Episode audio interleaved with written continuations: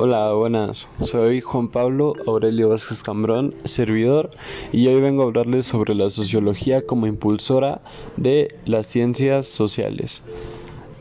Para empezar, las ciencias sociales y la sociología nacen de una conjunción singular, afinidad electiva, diálogo o tensión crítica, entre la gran transformación de la realidad de la historia moderna y las grandes aportaciones creativas en los campos o conjuntos del pensamiento, la ciencia natural y la matemática, la ideología y la literatura, el proceso ocurre en el escenario tiempo-occidente, en la larga cadena del ser cultural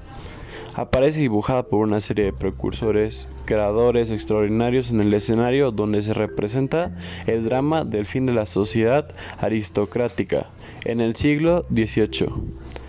La gran transformación se produce en la economía, el libre comercio, luego la industrialización y las finanzas. La política, Inglaterra y el Parlamento, la democracia en Norteamérica y la Revolución Francesa, la población, las condiciones sociales, las clases, fin del gobierno de la aristocracia, consolidación de la burguesía, actividad de los intelectuales políticos, aparición de una clase media y del proletariado. La ciencia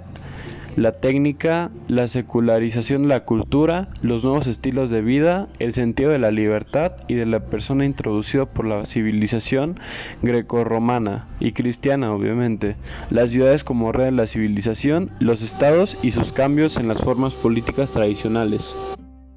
Las grandes fuentes creativas fueron la filosofía, el pensamiento, la gran literatura, recuérdese que el teatro helénico, romano, eurorenacentista y barroco, la ciencia natural, la matemática y la ideología, es decir, el pensamiento político, moral y social que defiende nuestros intereses de grupo o clase con fines políticos, utópicos, revolucionarios, conservadores, etc. Estas fuentes creativas, tradiciones o líneas de conocimiento y comunicación han creado tres líneas de la sociología y las ciencias sociales con personalidad propia la humanista, la científica y la ideológica. No se trata de tipos o conjuntos separados o disjuntos, sino de conjuntos secantes, tangentes, de influencia básicas, epistemológicas, de flujos de información y de estilo, pero siempre conservando lo genuino de una tradición.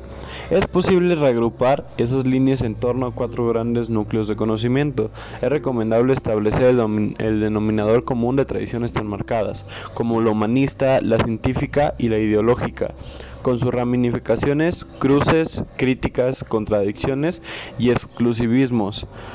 descripciones de lo que acontece en la escena y de análisis de la estructura y de la cultura profundas que están detrás de la escena de la sociedad y de la vida.